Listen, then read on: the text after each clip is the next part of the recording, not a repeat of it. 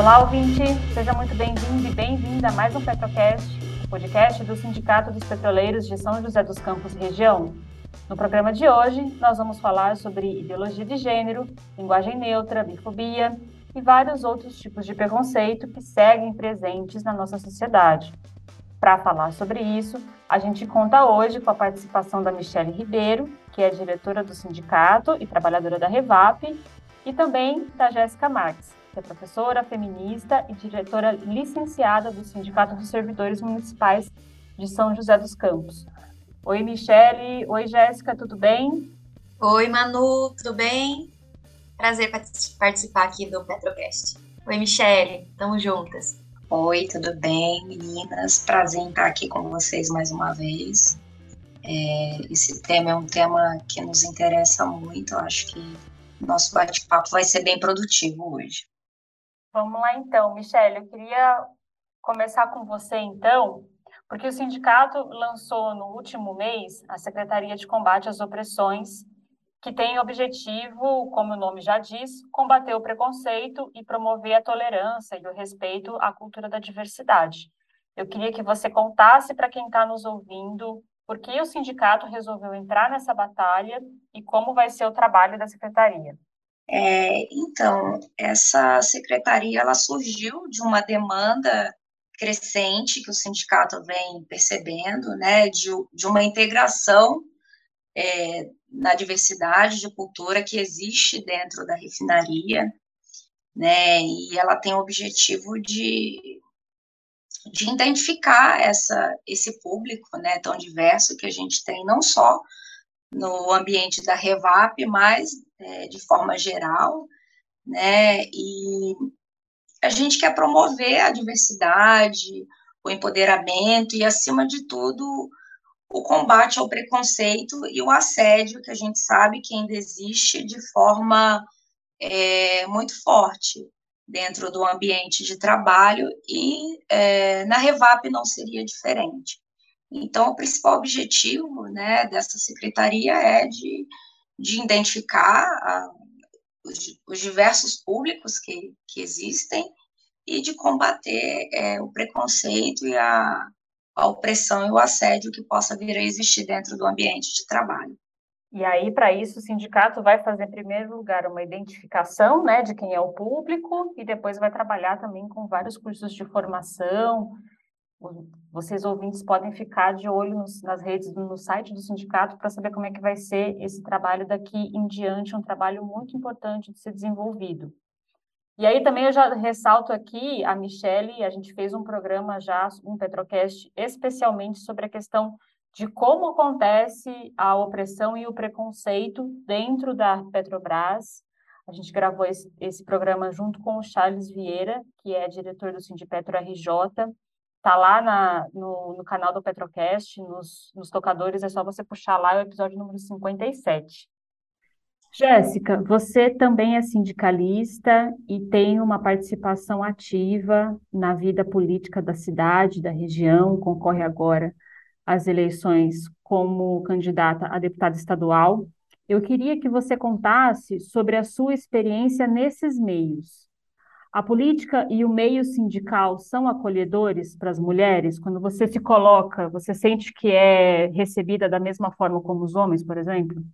Muito boa essa pergunta, Manu. Acho que para as mulheres estarem na política, para as mulheres feministas de esquerda, sobretudo, estarem na política, eu acho que são vários vários caminhos que a gente tem que fazer e várias barreiras que a gente tem que derrubar, porque o machismo que está na nossa sociedade também se aplica de forma muito categórica dentro da política. Então, no geral, as pessoas não, não nos escutam direito, não levam em consideração as nossas propostas, também tem a questão de ser mais jovem do que é esse padrão de político, né? Que é um cara mais velho, engravatado, rico, branco. Então, ser mulher, ser sindicalista, é, estar na política é quebrar um pouco um estereótipo nesse lugar, né? E aí é enfrentar muitas barreiras.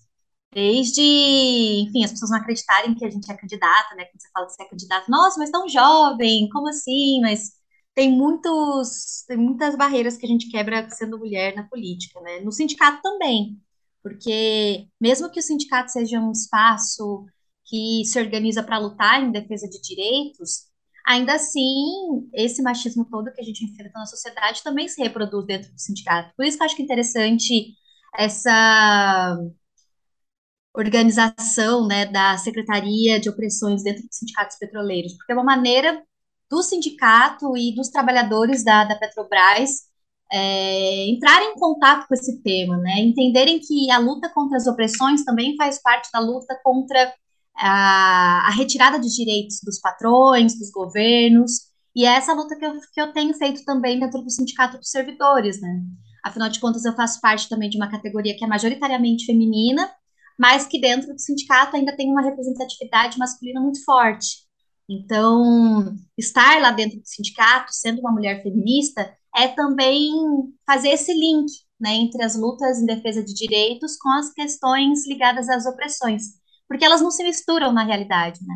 Por exemplo, na pandemia, a gente lutou para que as mulheres grávidas tivessem direito a licença para o trabalho remoto sem perder os vencimentos, né, com o salário. Foi uma luta muito grande e que, que aconteceu também porque várias mulheres sentiram confiança no sindicato, entraram em contato com o sindicato também por conta da nossa situação e a gente seguiu em frente com essa pauta.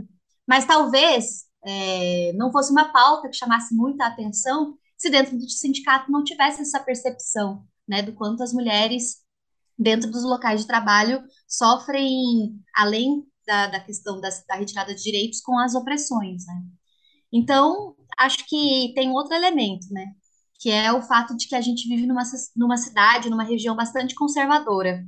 Isso faz toda a diferença quando você é mulher e está na política, porque o padrão que se tem aqui é de políticos que são eleitos pela extrema-direita, então, que falam sobre pautas que nós feministas abominamos e lutamos contra, né, que, que defendem mais armamento, que defendem escolas sem partido, que defendem escolas sem ideologia de gênero, que são vários projetos que, que, que pretendem impor para a escola uma censura para que não se faça debates que são necessários para a gente combater a violência contra a mulher, para a gente combater o abuso sexual contra crianças e adolescentes, para a gente combater a LGBTfobia.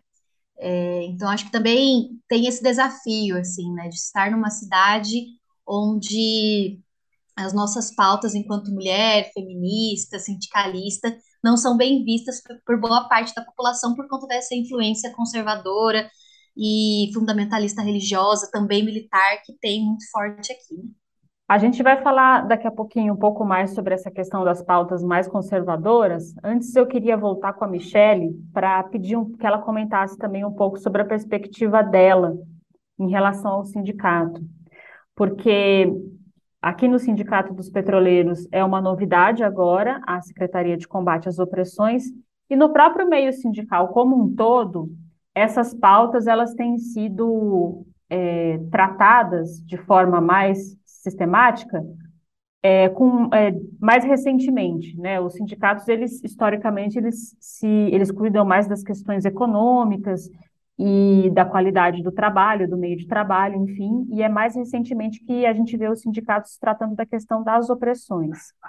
Michele, eu pergunto para você, qual foi a gota d'água na sua vida dentro da refinaria que você falou assim, agora eu, sim, eu sinto que eu tenho que entrar para o sindicato e eu me sinto também confiante é, para entrar nesse, no, nesse meio sindical. Então, o que foi que você sofreu que fez você virar a chave e se sentir também confiante para fazer parte da diretoria do sindicato? Eu trabalho na Revap há 17 anos, né? E é uma indústria com o público predominante masculino. Então, assim, as mulheres, elas, além de ter um poder de fala muito escasso, sofrem algumas consequências, né? E um momento que me marcou muito foi de uma companheira que é operadora do sexo feminino, dela falar que, assim, colegas dela de trabalho colocavam a atividade de forma mais pesada nela, é, para ela fazer, né, coisas que exigiam mais força física, para ver se ela iria aguentar pelo fato de ser mulher. Então, assim, foi uma das coisas que me marcaram muito. E quando eu fui convidada a participar dessa chapa é, que foi eleita recentemente pelo sindicato, uma das coisas que foram muito bem pautadas foi a necessidade da criação dessa Secretaria de Combate às Opressões, né? E é um espaço muito novo para a gente aqui de São José dos Campos, ter mulheres representando, uh, estando é, representando na diretoria do sindicato. Então, assim, essa secretaria, ela vem com uma força muito grande para tentar identificar o perfil da força de trabalho na Revap, né? A gente vê que é, ainda se tem é, muito preconceito relacionado à mulher, que se tem muita xenofobia. Hoje nós temos é, muitas pessoas que vêm de fora, e essas pessoas, de certa forma, elas se sentem muito é, deslocadas e elas têm medo, às vezes, de, de falar, de reclamar, de denunciar. Então, a gente é, tem esse principal objetivo, sabe, de, de conseguir identificar as, as dificuldades que são enfrentadas pelo, pelo público da Revap hoje. Né? E a gente sabe que é, o maior mecanismo para combater isso, né, esse preconceito, essa opressão, é a conscientização e educação. Então, a gente quer fazer é, uma integração dessas pessoas para que elas possam se sentir fazendo parte de um, de um espaço, de, de alguma coisa que hoje a empresa em si não oferece. Né? A gente vê ainda na Revap é, parte predominante das, é, dos cargos de, de chefia são exercidos e ocupados por, por homens, por brancos, e a gente quer tentar mudar isso de alguma forma, né? A gente quer incentivar as pessoas a, a entenderem como funciona esse mecanismo, e o mundo mudou, né? A gente precisa mudar, né? Principalmente a indústria, ela precisa mudar. O sindicato hoje ele tem mais espaço para trabalhar. Essa diretoria ela conta com mais pessoas, as pessoas são muito motivadas, assim, muito conscientes em relação à diversidade, o combate ao preconceito e às opressões, e a gente está com muita disposição para trabalhar e exercer uma, é, um trabalho diferente que vá fazer diferença para para toda a força de trabalho, né? O que mais a gente quer é ir trabalhar, ganhar o dinheiro e voltar para casa com a consciência tranquila e também com a dignidade, né? E a gente percebe que o preconceito ele tira o preconceito a opressão ele tira a dignidade das pessoas. Eu, o maior objetivo dessa secretaria é devolver isso para essas pessoas, para que elas tenham é, prazer no que fazem, né? Vamos entrar agora em alguns debates sobre a pauta que os conservadores colocam, né? Impõem um, para a gente debater. Jéssica, a Câmara de São José vota nessa quinta-feira, dia 22 de setembro, o projeto de lei contra o uso do que os conservadores chamam de ideologia de gênero. Eles querem impedir o uso disso nas escolas. Eu queria que você explicasse para a gente que raio que é essa ideologia de gênero e se de fato ela existe, se ela existe nas escolas. Você que é professora, você já viu isso?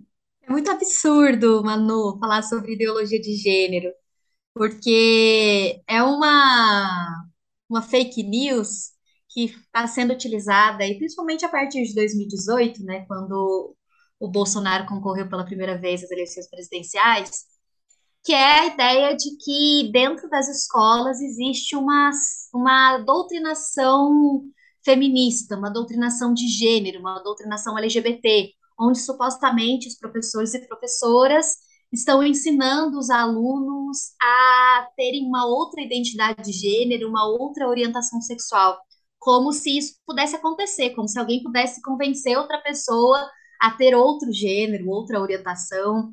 E, e isso, essa tal de, de ideologia de gênero, né, que é algo que, que vem sendo utilizado pelos conservadores, né, os ultra, ultra religiosos, não só aqui no Brasil, mas em vários países daqui da América Latina, é uma maneira de, impedir que a escola faça debates importantes, como o combate à violência contra a mulher, como a, o respeito à diversidade, como algo que a gente luta muito, que é a educação sexual nas escolas, que não tem nada a ver com ensinar a criança a fazer sexo também, que é algo que muitas vezes os, esses conservadores, né, bolsonaristas utilizam contra nós.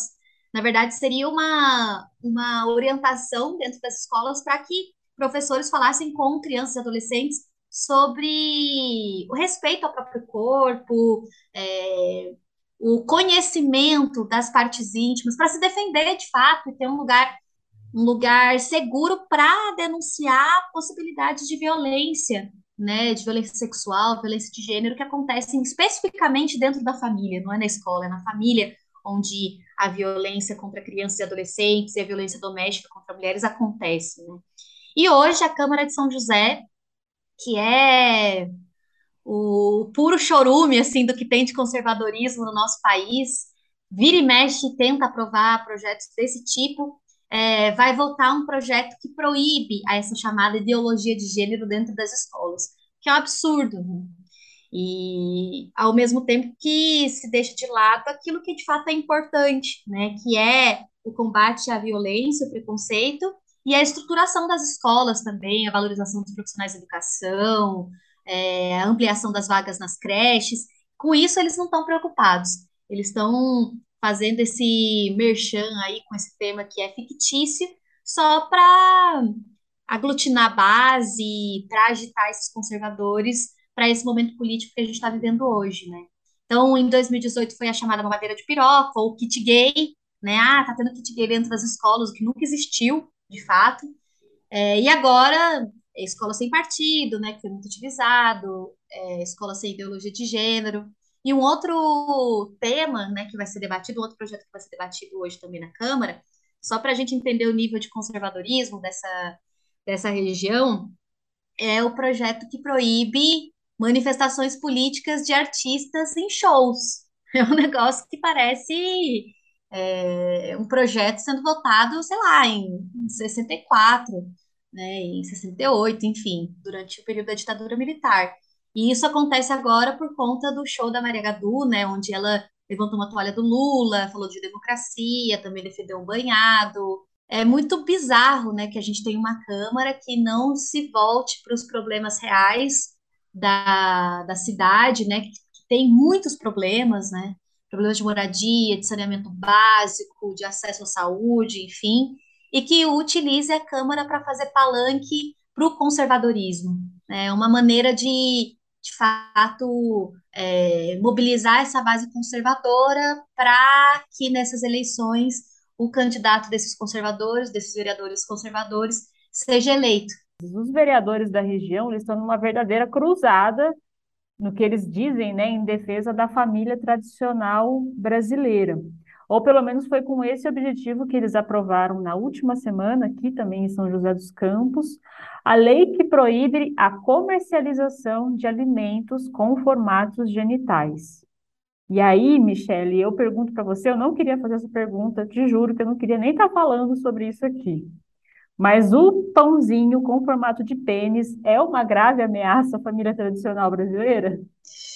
É, acho que só rindo, né, Manu, para responder isso aí de forma mais leve, né? Eu acho que a gente vive num momento em que não se dá importância para o que realmente tem importância, né? Acho que as pessoas mal, mal intencionadas, elas querem se aproveitar da falta de conhecimento, né? A falta de educação que, infelizmente, o nosso país atravessa, e alimentar o preconceito, alimentar a alienação. Eu acho que tem tantas coisas mais importantes que precisam ser pautadas e discutidas, né? Como a fome de milhões de brasileiros, como a violência sexual mesmo que acontece o tempo todo, né? Às vezes até mesmo dentro do, do ambiente familiar, né? Onde você era para ser acolhido e ter segurança, você, você não tem, você é assediado. Então, que eu, a opinião que eu tenho em relação a isso é que cada vez mais as pessoas vão utilizando de, de situações e coisas sem importância para, na verdade, mascarar o que deveria ser feito, né? O verdadeiro papel de uma figura política, de uma figura pública, que é lutar em função é, do bem-estar e da melhoria na qualidade de vida do indivíduo e do contribuinte, né? E eu nunca, nunca percebi isso, nunca parei para para pensar, né? Eu acho que essas pessoas elas têm talvez um, um problema que precisa ser tratado no psicólogo, né? Se você for qualquer coisa, qualquer objeto, qualquer alimento que você olhe, pode ser que tenha um formato de uma genitália, mas eu acho, eu fico tentando pensar e imaginar o que uma lei dessa, né, o que um projeto de lei desse vai beneficiar para a população que realmente precisa da atuação do, dos políticos, né? E a gente percebe que parece uma onda, é uma doença, cada vez mais as pessoas invadindo a, a mídia através dessas, dessas notícias irrelevantes, desses projetos de leis irre, irrelevantes, que só aumentam o preconceito, né? É, só aumenta o preconceito, só aumenta a violência contra os homossexuais, contra os transexuais, e aumenta a ignorância, né? A gente percebe que de um tempo para cá parece que teve um retrocesso muito grande em relação a isso, e a gente percebe o quanto é, as pessoas é, que precisam ser acolhidas sofrem preconceito e violência em relação a isso, e, e às vezes dentro do próprio ambiente familiar, né? Eu fico muito chateada, acho uma coisa lamentável, espero que consigamos é, mudar isso, né? Eu acho que a melhor forma de mudar isso é a educação, é combatendo o preconceito e levar esclarecimento para o maior número de pessoas possível, e acredito que isso só vai mudar quando a gente é, ter uma reviravolta nessa política atual que se encontra não só em São José dos Campos, como tomou conta do nosso país inteiro, né? É, Michele, esse de fato parece ser uma nova tentativa aí de revisitar, por exemplo, a fake news da mamadeira de piroca, né? Então, é, agora diante da proximidade das eleições, a ultradireita ela também volta a mobilizar suas pautas para tentar é, mobilizar suas bases. E aí, sempre que isso acontece, quem luta contra as opressões, contra as injustiças, é, é obrigado a se posicionar, né? É obrigado a ou tentar desfazer a fake news, ou tentar explicar que isso não existe, que não é assim. E muita gente às vezes vem falar assim: ah, gente, mas por que, que vocês ficam entrando nesse debate? Esse debate não leva a nada, vocês só estão dando palco para eles, elevando adiante esse discurso deles. Só que qual que é o problema? O problema é que se a gente não faz o debate correto, é, essas discussões elas têm implicações concretas na vida das pessoas. Então, tem implicações concretas na vida dos LGBTs, das mulheres, das crianças, implica em mais violência, e essa violência, às vezes, ela está escondida, a gente não vê. Jéssica, eu queria que você comentasse um pouco sobre isso. É, isso que a ultradireita é, coloca como as suas pautas conservadoras, elas têm consequências diretas para a vida das pessoas. E esse debate, ele deve ser feito, correto? Perfeita colocação, Manu. Tenho pleno acordo. Esses debates, eles não são cortinas de fumaça, né? Como às vezes a, até a esquerda, né, diz sobre a questão da falta dos costumes. E eu acho que a gente, enquanto feminista, de esquerda também, sindicalista, tem um papel de de compreender que quando essas pautas viram projetos de leis, ou então simplesmente são repercutidas na mídia, utilizadas pela, pela extrema-direita para animar o, o, a, as bases conservadoras, na verdade, elas empurram a sociedade toda para considerar as opressões como algo normal. Né? Então, é, a gente viu no, desde o início do governo Bolsonaro, que a violência contra as LGBTs cresceu muito, que a violência contra as mulheres aumentou vertiginosamente, principalmente durante a pandemia, né, por conta do isolamento social e pela miséria também que produz mais violência de gênero, né? A gente viu é, a população negra caindo ainda mais no, no, num cenário de violência policial, de fome. Então, a questão das opressões, ela está totalmente ligada à questão da retirada de direitos. Né? Toda vez que se retira direitos, quando se aprova uma reforma da Previdência, uma reforma trabalhista, terceirização, teto dos gastos, tudo isso vai atingir alguns, alguns setores de forma mais contundente, né, de forma mais aprofundada, porque são esses setores que já são setores marginalizados, que já estão vivendo em condições críticas de vida, né, passando fome, vivendo nas periferias. Por isso que é importante a gente debater é, esses temas e responder toda vez que há um ataque nesse sentido. Porque quando o Bolsonaro insulta uma jornalista, quando o Bolsonaro é, faz supostas piadas contra a população negra, a, a, violência ela aumenta porque as pessoas se sentem autorizadas a reproduzirem esse tipo de comportamento, uma vez que o próprio presidente da República faz isso e não sofre nenhuma consequência. Né? Então, é, a política do Bolsonaro ela é conservadora e ela é neoliberal, linkando esses dois projetos. Um projeto de retirada de direitos completa da nossa classe trabalhadora e, ao mesmo tempo, de superexploração dos setores que já são oprimidos. E é isso, quando a gente olha para a questão do trabalho, né, as mulheres, elas retrocederam 30 anos no período da pandemia, do que diz respeito ao, ao acesso ao trabalho formal, e isso é parte de um projeto que diz que as mulheres precisam é, estar no subemprego, estar na, nas, nas funções de cuidados, de reprodução social, né, que a gente chama dentro do feminismo, para garantir a desigualdade social e a manutenção dessa sociedade que a gente tem, que é extremamente precarizada, desigual, machista, enfim. Então, temos que bater nas duas questões de maneira muito forte, muito articulada, porque o capitalismo não se desvincula das opressões. Na verdade, ele necessita das opressões para seguir existindo, para explorar e oprimir todos nós.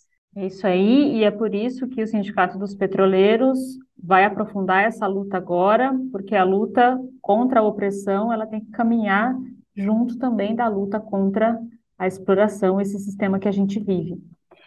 Jéssica, Michele, agradeço demais a participação de vocês aqui no Petrocast e o, os microfones seguem abertos para vocês sempre que quiserem participar.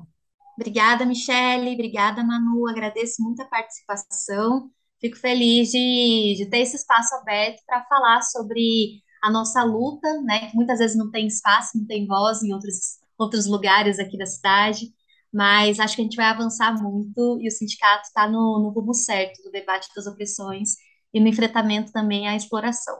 Eu agradeço, meninas, foi muito legal o bate-papo. Queria aproveitar para convidar todos os petroleiros aí para responderem em breve o censo de diversidade que vai ser colocado aí como pesquisa é, de base inicial do trabalho da Secretaria de Opressões, né?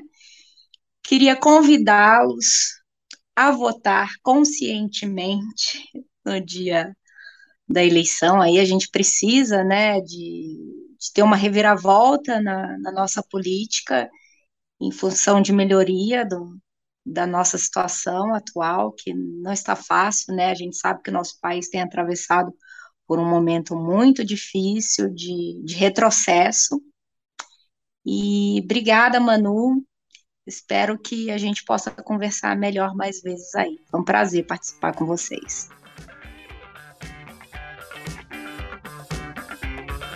É isso aí, o dia 2 de outubro, bora votar para derrotar Bolsonaro no primeiro turno e também para derrotar o bolsonarismo. Então, vamos eleger uma bancada forte de trabalhadores, de mulheres feministas, antirracistas, anti-LGBTfóbicas, que vão derrotar os retrocessos na Câmara e na Lesp. A gente se vê no próximo programa. Até mais.